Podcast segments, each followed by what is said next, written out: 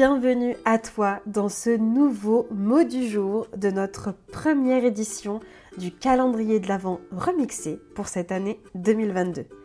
Je t'accompagne du 1er au 31 décembre et pas seulement jusqu'au 24 avec un petit vocal spécial relation aux autres pour t'aider à voir ce qui te bloque et ce que tu pourrais faire et voir les choses sous un nouvel angle. Je suis Mathilde Arnaud, coach de vie experte en relations aux autres et en discussion inconfortable comme j'aime le dire, et j'ai eu la chance d'accompagner une trentaine de femmes et d'hommes à arrêter de dire oui oui avec plaisir, alors que il elle pense non mais en fait fous-moi la paix bordel, et particulièrement dans mon programme de coaching phare courageusement vulnérable.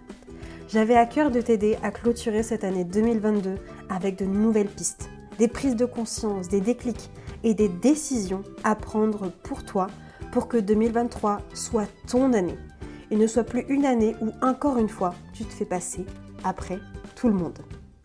Alors aujourd'hui, on va se parler du fait de ne plus attendre en fait que ça explose au boulot avant de dire les choses. Apprendre à dire stop avant justement que ça explose. Alors je pense que ça va être un mot du jour assez rapide mais ce que j'ai envie de te partager, c'est que euh, je suis d'accord avec toi sur le principe que, effectivement, au boulot, c'est un contexte qui est quand même assez particulier, puisque euh, clairement, on attend une certaine image hein, de toi en fonction du cadre professionnel dans lequel tu es. Et euh, on pourrait déjà, tu vois, rien que faire un épisode sur juste le fait d'oser être soi-même au boulot. Qu'est-ce que ça veut dire?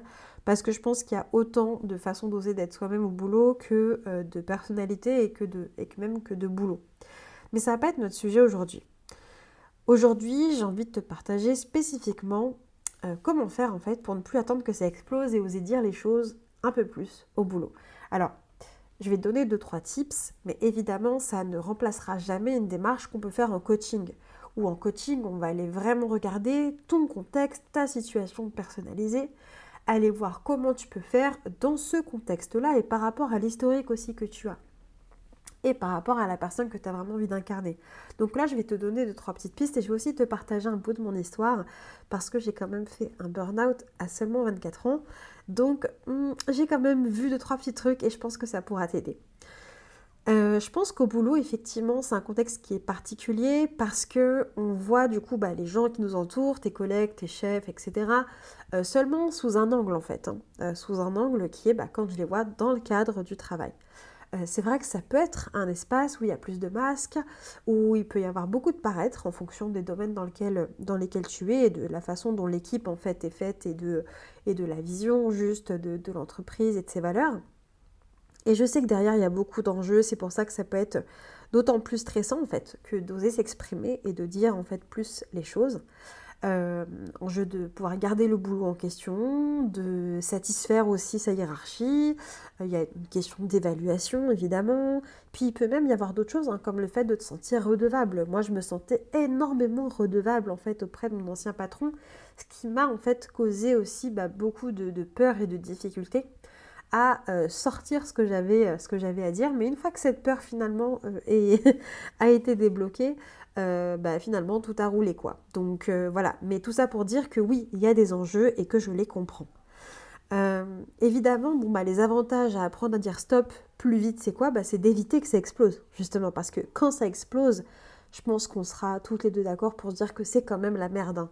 Et on peut regretter aussi tout ce qui peut se passer et ce qu'on peut en fait avoir, avoir dit, ne pas avoir dit, etc. Et du coup, ce qu'on veut éviter peut du coup se produire parce que justement, au moment où on explose, on voit rouge. Tu vois, c'est comme quand tu te mets en colère et que là, il n'y a plus rien, tu vois, qui compte. Il n'y a pas de oui, restez calme. Tu vois, ça t'énerve encore plus. C'est exactement la même dynamique. Donc, les points que j'ai pour toi sont les suivants. Déjà, euh, moi, ce que je te recommanderais de faire, c'est d'apprendre à détecter quels sont tes signaux à toi. Les signaux qui font que là, tu te dis, ok, je suis... Euh, la marmite commence un peu à bouillir, hein. il, commence à y avoir un peu d'ébullition. On n'est pas à 100 degrés, mais on n'est pas loin non plus. Du coup, de vraiment connaître quels sont tes red flags à toi, parce que souvent, c'est déjà trop tard. Je te donne un exemple. Euh, pour ma part, je me sentais extrêmement submergée. J'avais vraiment l'impression de me noyer. C'était une image que je donnais beaucoup, du coup, à mes proches à cette époque-là. Je me sentais aussi sursollicitée Et j'étais extrêmement frustrée parce que j'avais l'impression de devoir toujours dire la même chose et de ne jamais être écoutée. Donc je me retrouvais à être un peu plus sèche et un peu plus irritable alors que je suis quelqu'un qui est très souriante et très solaire de base. Donc ça c'est le premier point d'apprendre à être en alerte sur tes signaux à toi. La deuxième chose évidemment, bah, ça va être d'apprendre à mettre des limites et de ne plus tout accepter au fur et à mesure. Et je précise bien au fur et à mesure, hein, parce que l'idée, c'est pas de se dire du jour au lendemain, ah, j'acceptais tout, maintenant je dis non à absolument tout. Non, ça marche pas comme ça. Tu te serais, de toute façon, tu ne le ferais pas, ce serait trop insécure pour toi et tu, voilà, quoi, tu abandonnerais. Donc, ça vaut pas le coup. Donc, de mettre des limites au fur et à mesure et de plus tout accepter. Donc, d'essayer de voir, toi déjà, sur quoi tu disais oui tout le temps et qui pouvait en fait te faire chier au bout d'un moment. Et en fait, te dire, ok, pour ça, comment est-ce que je peux tout de suite, alors peut-être pas dire non tout de suite, mais dire un oui différé, tu vois. Euh, je te donne un exemple. Moi, j'avais un chef qui était très en mode euh, sur le côté urgence, en fait, qui jouait beaucoup, c'est sur urgence et urgence et urgent. Et tout d'un coup, tu étais en plein dans une tâche et puis vous pouvez venir te chercher. Oui, on peut se voir vite fait dans mon bureau. Et du coup, la, réunion qui ne devait pas avoir lieu, finalement, c'est une réunion qui va prendre une heure et demie, en fait. Euh, bah, évidemment, c'est mon chef, donc j'ai pas pu lui dire, bah non, non, c'est mort, on fait pas de réunion. Euh, ça a été plutôt de trouver d'autres alternatives. Je te un exemple, ça a été de lui dire euh, est-ce que du coup, est-ce que je peux juste finir ça et je te retrouve après? Euh, Est-ce que c'est possible d'en parler un petit peu plus tard, le temps que je finisse? Alors là, je suis sur un gros sujet. Est-ce qu'on peut, tu vois, c'est de trouver des alternatives en fait, et pas être dans le non, non, non, et de faire une barrière totale, parce que ça pourrait effectivement, et je l'admets, hein, ça pourrait occasionner des difficultés supplémentaires, ce qu'on ne veut pas évidemment. Et puis du coup, ça rejoint un petit peu ce que je te disais juste avant, mais c'est de trouver ta façon à toi de dire stop. Comment est-ce que idéalement tu aimerais que ça se passe?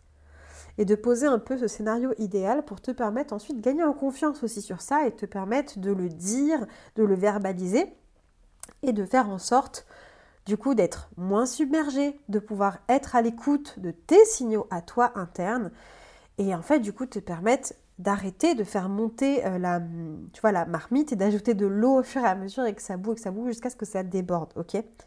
J'ai envie de te partager maintenant un petit peu une petite partie de mon histoire, c'est que moi, tu vois, j'ai frôlé le burn-out. Alors, le mot burn-out, il a vraiment été posé. Je dis que je l'ai frôlé, pourquoi? Je pense vraiment avoir fait un burn-out, mais en tout cas, ce que je sais, c'est que j'étais clairement en épuisement professionnel. Pourquoi est-ce que je dis que je l'ai frôlé? Parce que, bon, en réalité, ça en était un, mais en fait, c'est juste que euh, aujourd'hui, quand on pose le mot burn-out, ça peut mettre vraiment des années, on met des années à s'en remettre.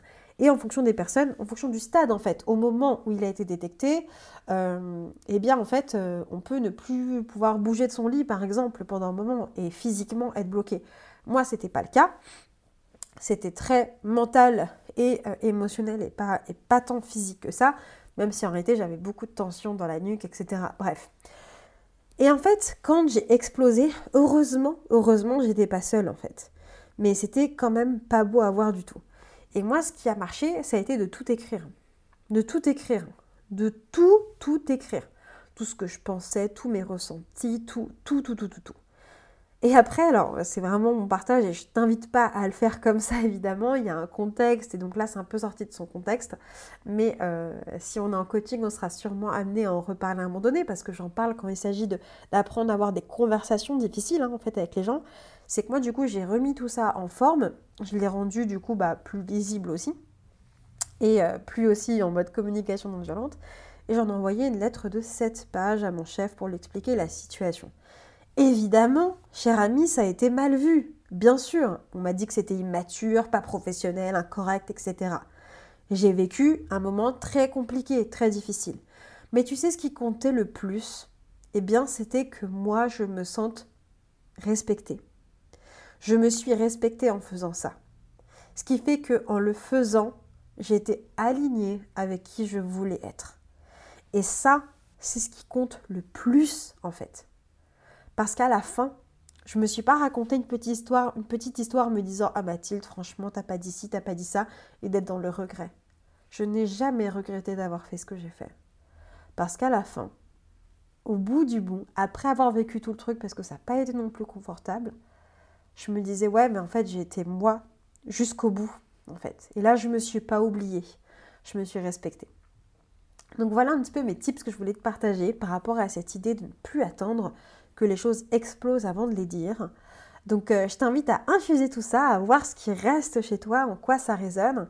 Et puis euh, évidemment, bah, moi ce que je peux déjà te proposer, c'est pour être à l'affût de ce qui se passe en toi, bah, c'est d'essayer de regarder un petit peu ton réservoir émotionnel, tes jauges d'émotions, qu'est-ce qui se passe? Et le fait d'être submergé, c'est peut-être pour toi du coup un élément hmm, qui pourrait te permettre de déjà te demander, ok, qu'est-ce qui se passe là en ce moment? Et justement, dans le pack d'audio que je t'ai créé, il y a un vocal spécifique sur le fait de se sentir submergé, d'avoir la tête perdue et de plus savoir quoi faire. Donc je te remettrai le lien pour télécharger ton pack d'audio, c'est 100% offert. Puis ça te permettra du coup d'avoir une solution qui sera adéquate par rapport à là où tu es. Tu verras qu'il y a d'autres audios pour d'autres émotions désagréables aussi pour te permettre déjà de faire redescendre la pression et de faire le clair dans ta tête.